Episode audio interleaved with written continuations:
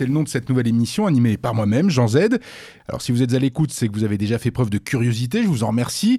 Euh, Double Jeu, ce sont des entretiens avec des personnalités issues ou pas du monde du jeu vidéo, des créateurs, des illustrateurs, des musiciens, des essayistes, des intellos, des artistes, bref, des voix pour éclairer euh, par leur parcours euh, et par d'autres lumières la culture ludique, notre culture ludique.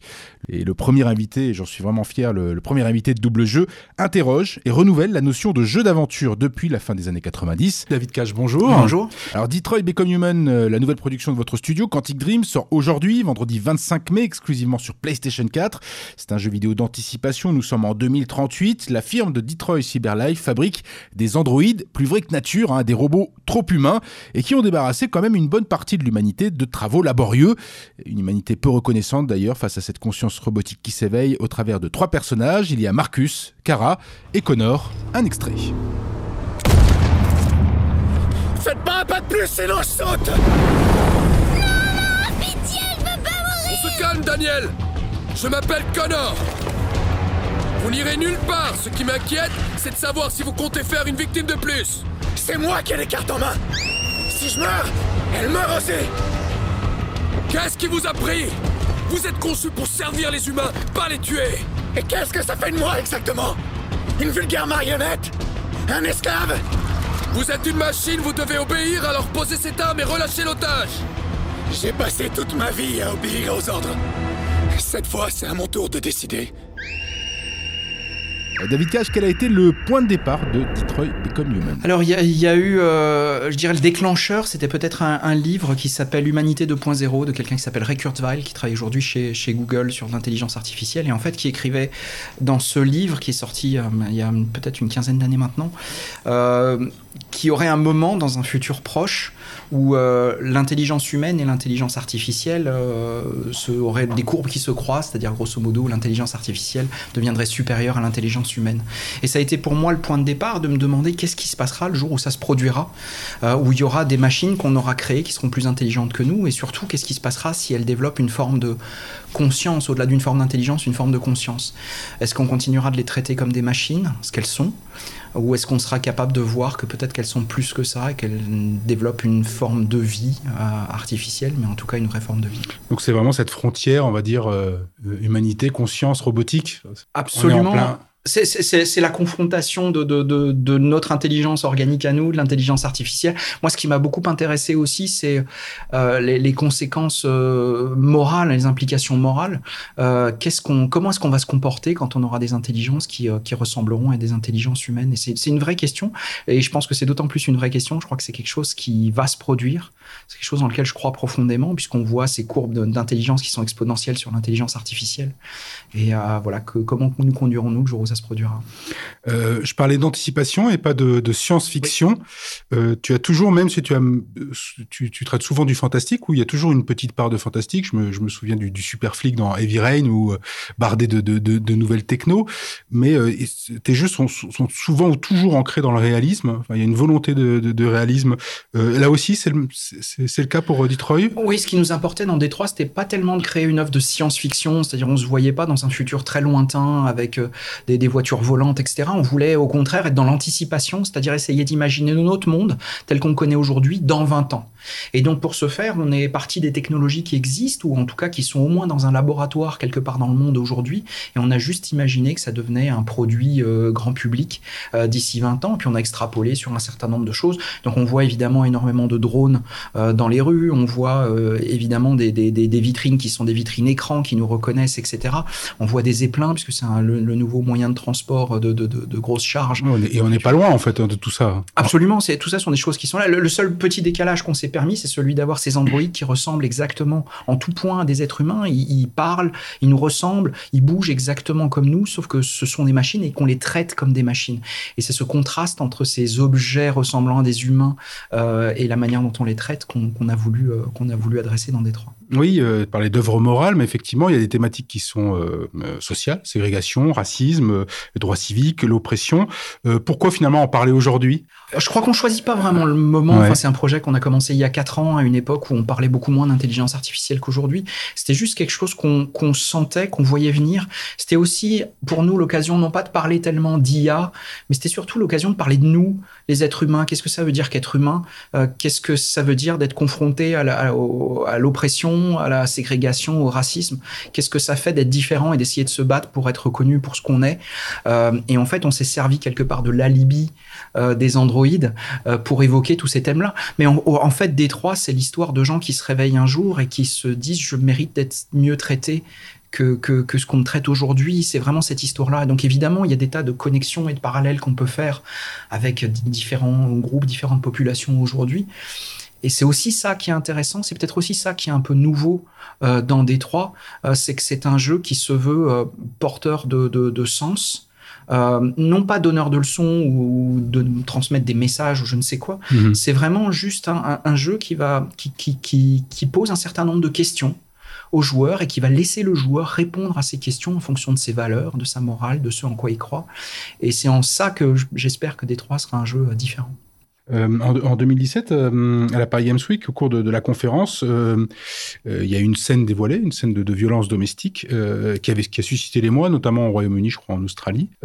Est-ce que le jeu vidéo est condamné finalement à, être sans cesse ou toujours ramené à son, à rang, qu'il l'est aussi parfois, hein, de divertissement, on va dire, et même pour enfants, c'est-à-dire vraiment comme oh, quasiment enfermé hein, dans une pièce, hein, ne sort pas de là, attention, euh, ne va pas sur des thématiques que traite la littérature, d'ailleurs le cinéma et, et autres. hein. Alors c'est la question passionnante que pose Détroit et c'est vraiment une question qu'on pose à l'industrie mais qu'on pose aux joueurs, c'est de savoir est-ce que vous trouvez qu'un jeu vidéo peut être légitime à parler de choses graves de choses lourdes et surtout de choses réelles. Ou est-ce que le jeu vidéo doit être éternellement quelque chose d'amusant, de distrayant, de fun, de l'adrénaline, de, un moyen de s'échapper du réel? Ou est-ce qu'un jeu vidéo peut évoquer le réel, y compris dans ses aspects les plus sombres? Nous, notre réponse, elle est, claire et, et c'est pas juste une réponse orale. On fait le jeu qui, qui est notre statement, qui est notre, notre profession de foi, euh, qui est de dire le jeu vidéo est un moyen d'expression au même titre que la littérature, au même titre que le cinéma, que le théâtre. Et à ce titre, on, a le droit, ou en tout cas on le prend, euh, de, de parler de n'importe quel sujet. Après, la question, est-ce qu'on l'a fait avec sensibilité, est-ce qu'on l'a fait avec intelligence? Et ça, effectivement, c'est ouvert à la critique. Mais par contre, se poser la question de savoir si un jeu a le droit de faire ça est quelque chose sur lequel nous, on est vraiment vent debout. Bien sûr qu'on a le droit, on en a même le devoir. C'est un média qui a aujourd'hui 30 ans, euh, plus de 30 ans. Euh, il est grand temps qu'on commence à parler du monde réel, qu'on commence à se servir de ce média pour raconter quelque chose. Oui, d'ailleurs, euh, euh, dans, les- critiques, on, voit souvent, le, quand on veut qualifier une œuvre de, de- de- du studio Quantic Dream, on voit, studio souvent le terme de, de- de film interactif, euh, ce que moi je, reconnais assez peu, puisque depuis le début, il y a plutôt une, obsession du choix. Et quand je dis du choix, c'est-à-dire laisser le choix. Et donc il y a tout un travail qui est plutôt un renouvellement du jeu d'aventure qui a existé et qui et, euh, et quand je dis jeu d'aventure, c'est au sens le plus large, euh, euh, et qui tout à coup devient, bah, non pas une œuvre morale qui dit bon attention mais qui donne le choix de la moralité aux joueurs.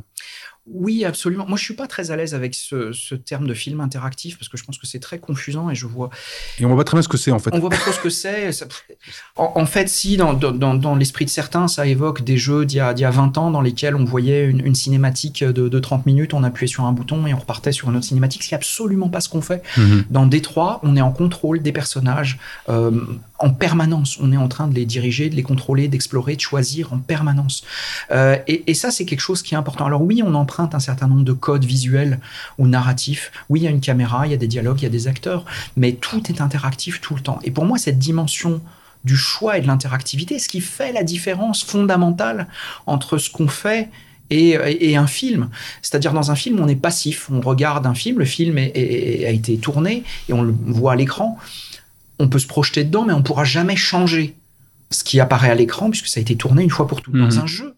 Ce qui est passionnant, c'est qu'on coécrit euh, l'histoire avec le joueur en permanence. Et s'il y a des millions de joueurs qui, qui vont jouer à Détroit, ce que j'espère, il y aura des, autant de millions d'histoires différentes qu'on aura écrit ensemble. Donc c'est vraiment le seul média, le seul, dans lequel le, le- le- joueur est partie prenante de la création d'une certaine manière. Et ça, c'est absolument fascinant. Est-ce que Detroit Become Human est le, un sommet dans, dans, dans, dans, ce que vous avez voulu faire en termes de choix? Je parle bien en termes de choix. De, de...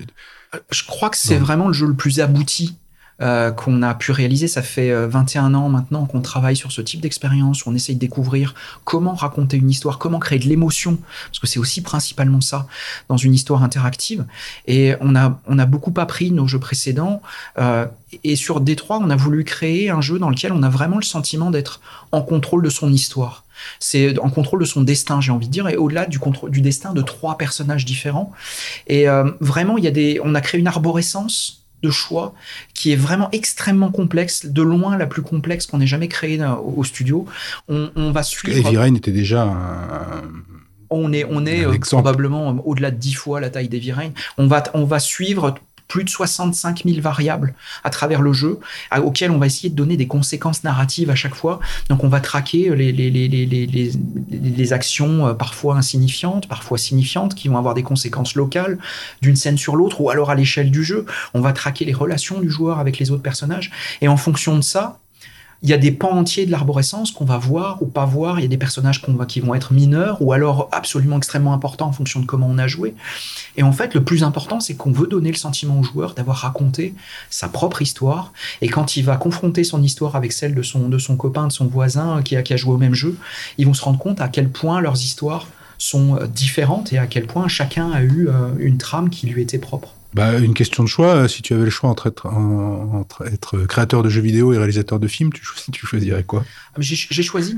J'ai choisi, c'est mon métier depuis 21 ans. Mhm. Et euh, ça m'a permis de faire des choses absolument incroyables, euh, de travailler avec des gens passionnés, passionnants, de travailler avec quelques-unes de mes idoles, comme David Bowie et d'autres, de faire plusieurs fois le tour du monde, de rencontrer des joueurs, mhm. ce qui est sûrement la chose la plus agréable qui soit quand on crée des jeux, de voir comment les gens ont reçu notre jeu, comment ils l'ont vécu, j'ai envie de dire presque, et, et, de, aussi de réaliser à quel point un, jeu comme, comme ce qu'on fait peut, avoir une place dans la vie des gens et une place parfois qui est infiniment plus importante que ce qu'on peut imaginer. Euh, voilà, et juste avoir le, plaisir de savoir qu'il y a des gens qui ont aimé ce qu'on a fait et qui, qui en parlent. Heavy Rain, on m'en parle encore, on est huit ans après la sortie. Voilà, c'est quelque chose qui est euh, particulièrement agréable, évidemment. Mhm. Il n'y a pas de regret euh, quand as laissé un personnage et se dire ah je, je, pourrais le terminer comme ça ou le plaisir est justement de démultiplier ce, ce même personnage en, cette base de départ et de le démultiplier en, en différentes arborescences. Parce que où est le plaisir j'allais dire là-dedans? Souvent le plaisir littéraire c'est de dire bon bah j'ai un personnage je l'écris bien et puis je le mène à bout voilà je le mène à terme et je, voilà il a voilà ce qu'il a eu à dire euh, lors du roman. Quel est le plaisir de créateur du de, de jeu alors?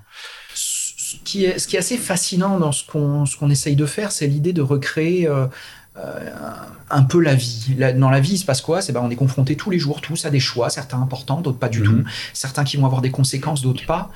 Et en fait, on essaye de recréer ça dans une narration plutôt que de raconter un seul choix, on va raconter le champ des possibles. Et le champ des possibles, il peut être très large. Et quelque part, il y a un plaisir à raconter tout ce qui peut se passer. Et ce plaisir, il est assez unique il est assez particulier parce qu'on ne fait pas de choix. On propose tout l'éventail des choix possibles et on essaye de voir partout ça pourrait, tout, ce qui pourrait se passer à partir d'une situation donnée.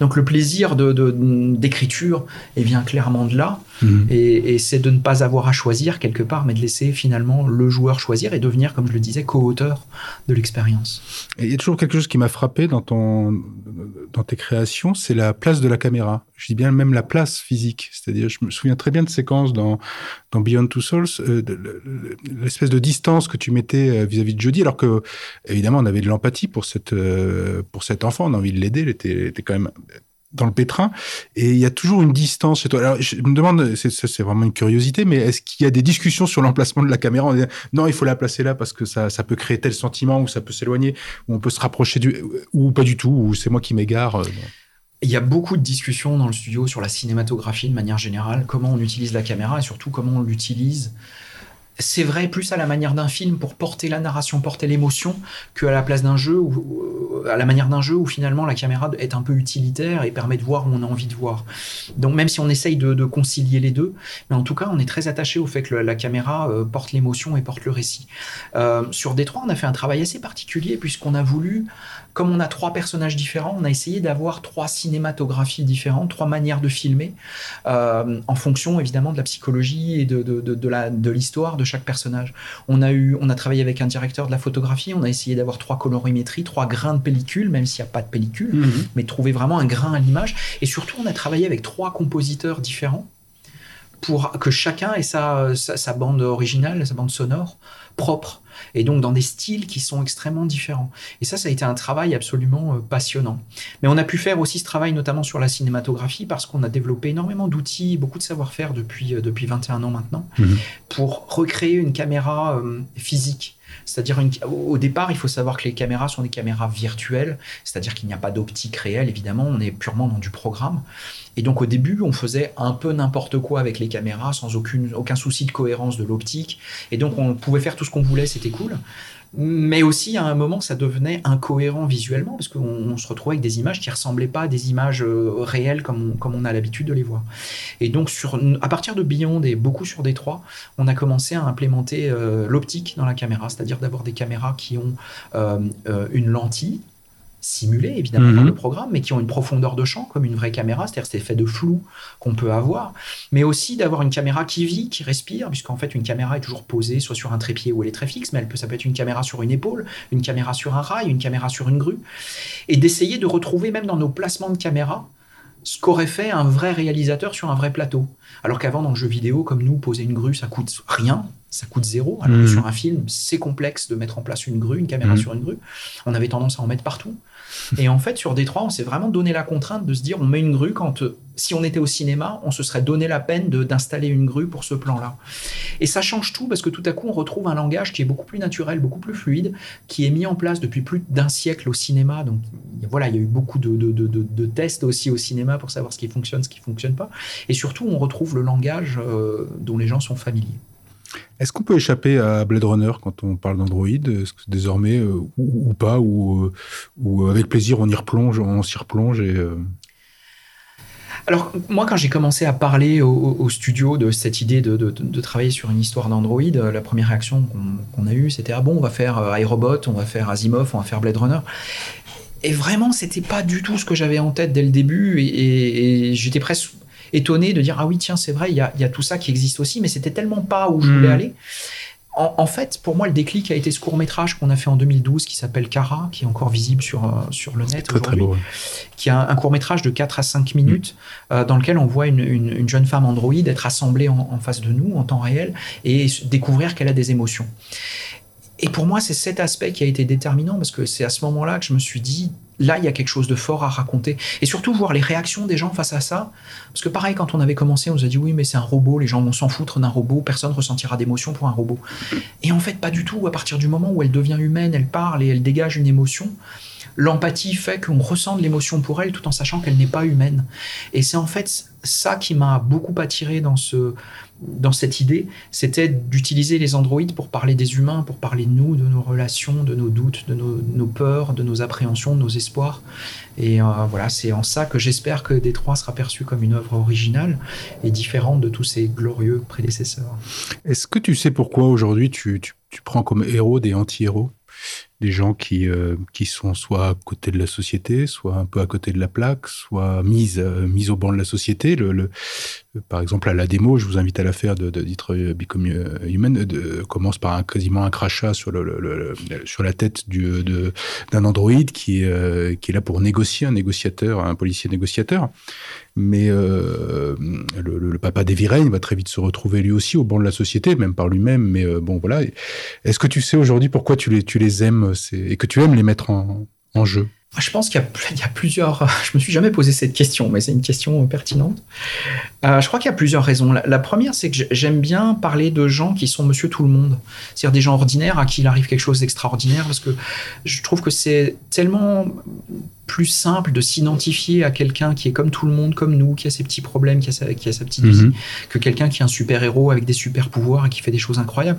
Et même quand dans Beyond, on travaille sur Jodie, qui a une espèce de lien avec une entité surnaturelle, on a voulu vraiment avoir un traitement qui soit très réel et très, voilà, très proche de, qui elle est au, quotidien. Je ne sais pas pourquoi j'aborde des, des anti-héros. Est-ce qu'il y a quelque chose d'autobiographique là-dedans J'imagine. Je pense que c'est des, ce sont des gens qui vivent quelque chose de différent, qui sont pas forcément euh, compris. En tout cas, on, peut se projeter, on peut se projeter aussi. Je veux dire, voilà, on n'est pas toujours dans les hauts, on peut, il peut nous arriver des bas, et, effectivement, on peut se retrouver à un moment ou à un autre, euh, un peu comme Connor, un peu voilà. Enfin, je pense, quoi. je pense que c'est effectivement quelque chose dans lequel tout le monde peut se retrouver parce que, comme tu le dis très bien, on a tous été euh, à un moment ou un autre de notre vie dans une situation où, où voilà, on n'a pas été dans le, dans le le flow euh, le, plus, le plus commun. Mhm. Et, voilà, c'est bien. Je, je sais pas, je me suis jamais posé cette mhm. question, mais c'est une remarque pertinente. Bon, je te reposerai ça à la prochaine, euh, dans quelques années, dans la, dans la prochaine. je parlais de Blade Runner parce que dans Blade Runner, l'architecture a une, une, grande importance. Et chez toi, l'architecture a une grande, toujours une grande importance. Euh, la ville, alors qu'elle soit fantasmée, comme dans Heavy Rain avec Philadelphie, ou là un peu plus nommée, quelle est la ville de, de, de Detroit? Quelle est, quelle est la ville que tu voulais, que tu voulais créer? Alors, c'est vraiment la ville de Détroit. On y, mhm. on y est allé, euh, évidemment, euh, physiquement, pour vraiment aller explorer la ville et, surtout ressentir un peu euh, l'énergie qu'il peut y avoir là-bas. Et, c'est quelque chose qui a été extrêmement inspirant parce que c'est une ville qui. on voit son histoire. C'est-à-dire, quand on se balade dans Détroit, on voit les usines abandonnées qui sont les restes de cette, cette époque incroyable dans laquelle ça a été la capitale de l'automobile mondiale. il y a énormément de ruines de cette époque-là mais on voit aussi euh, on voit des quartiers riches, on voit des quartiers pauvres, on voit ce qu'on appelle les urban prairies là-bas, qui sont des anciens quartiers résidentiels qui étaient absolument bondés de, maisons côte à côte, comme on les voit dans les séries américaines, mhm. mais où il y a des maisons qui ont brûlé, qui ont disparu. On voit la nature qui est en train de reprendre ses droits, et donc on voit une maison, de la prairie, un arbre. Enfin, c'est vraiment complètement euh, surréaliste. On voit tout ça, et puis on, voit des endroits extraordinaires à Détroit. Il y a le Fox Theater, qui est un des plus beaux théâtres euh, que j'ai pu voir. il, y a, il y a vraiment une énergie, il y a quelque chose qui est en train de se reconstruire Et pour toutes ces raisons, je pense que Détroit, c'est un peu l'histoire de, c'est l'endroit, euh, l'endroit qui cristallise un peu l'histoire du monde à travers euh, ses gloires passées, ses gloires futures, et puis ses difficultés euh, sociales, économiques, politiques. Euh, ça m'a semblé être un bon résumé de, plein de choses. Mhm. Tu vas souvent puiser dans la ville cette une énergie pour un jeu euh, comme Philadelphie. Enfin, parfois, il y a des vibrations. je ne sais pas comment comment les appeler, une muse où tout à coup on se dit ah oui tiens tiens c'est là voilà c'est the, place to be. Alors mes, mes deux sources d'inspiration euh, concrètes dans le monde réel, c'est le lieu où ça se déroule et c'est les acteurs que je rencontre. Donc je sur les villes, je travaille comme ça depuis Fahrenheit où on était allé passer beaucoup de temps à New York. Euh, Heavy Rain, c'était Philadelphie. Beyond, c'était un petit peu partout, c'est un peu mhm. différent. Et sur Détroit, bah, on était évidemment à Détroit. Mais la rencontre avec les acteurs est quelque chose qui est assez important. Et j'essaye de faire ces rencontres, que ce soit avec la ville ou avec les acteurs, j'essaye de la faire non pas avant que je commence à écrire, mais, mais quand je suis à peu près un quart dans l'écriture. C'est-à-dire, je sais de quoi je veux parler, je commence à savoir où vont mes personnages, etc. Et c'est le bon moment pour moi d'aller à la rencontre et des acteurs et, des endroits euh, pour alimenter le, reste de l'écriture. Et euh, voilà, c'est quelque chose que j'ai pris l'habitude de faire depuis, depuis 15 ans maintenant. Et euh, voilà, ça fait partie de mon expérience d'écriture. Puisqu'on parlait de, j'ai encore deux questions, mais si on parlait de, thèmes sociaux, euh, les femmes dans l'industrie du jeu vidéo sont assez peu nombreuses. C'est le cas d'ailleurs dans l'industrie du logiciel. Quel est toi ton regard de créateur là-dessus? Euh, euh, et puis aussi de, de, de chef d'entreprise. Est-ce que ça se joue au niveau des entreprises? Est-ce que ça se joue au niveau du secteur? Est-ce que ça se joue au niveau plutôt de l'éducation? Parce que le problème est tellement imposant et le, le, le, j'allais dire l'équilibre tellement, enfin le, constat est totalement déséquilibré en faveur des hommes. Euh, est-ce qu'il y aurait quelque chose Est-ce qu'un jeu peut changer aussi euh, le point de vue sur le, cette industrie en se disant bah tiens ah oui bah, c'est sensible, c'est émotionnel, etc., etc. Dans une société comme Quantique, il n'y a pas de choix au recrutement de dire on cherche un homme, on cherche une femme. Évidemment, on s'en, mm. moque complètement nous, on recrute les bonnes personnes qui ont le talent et les compétences. Donc aujourd'hui, on, a euh, des femmes à différents postes clés à Quantique. Le studio est dirigé par une femme. Euh, on a euh, différentes femmes à la tête de différents départements. et, on en est très content. Tout ce qui va dans le sens de la diversité dans le type de jeu qu'on crée est, est une richesse pour l'entreprise en premier lieu, pour l'équipe, mais aussi Mhm. pour le jeu à la fin, puisque ça, ça permet d'avoir différents points de vue et de confronter un peu des avis. Je pense que c'est euh, c'est plutôt le rôle de l'industrie d'essayer d'attirer un peu plus les femmes. Nous, aujourd'hui, on recrute celles qui, qui se présentent et qui ont les compétences pour les, pour les postes. Euh, mais c'est une industrie dans laquelle elles ont bien évidemment euh, un rôle extrêmement important à jouer, leur place. On en trouve un peu plus en animation, en graphisme, aux caméras, on en a eu, on en a eu au gameplay. On en trouve beaucoup moins en code. Il y a beaucoup moins d'ingénieurs femmes, en tout cas, Mhm. qui, qui postulent.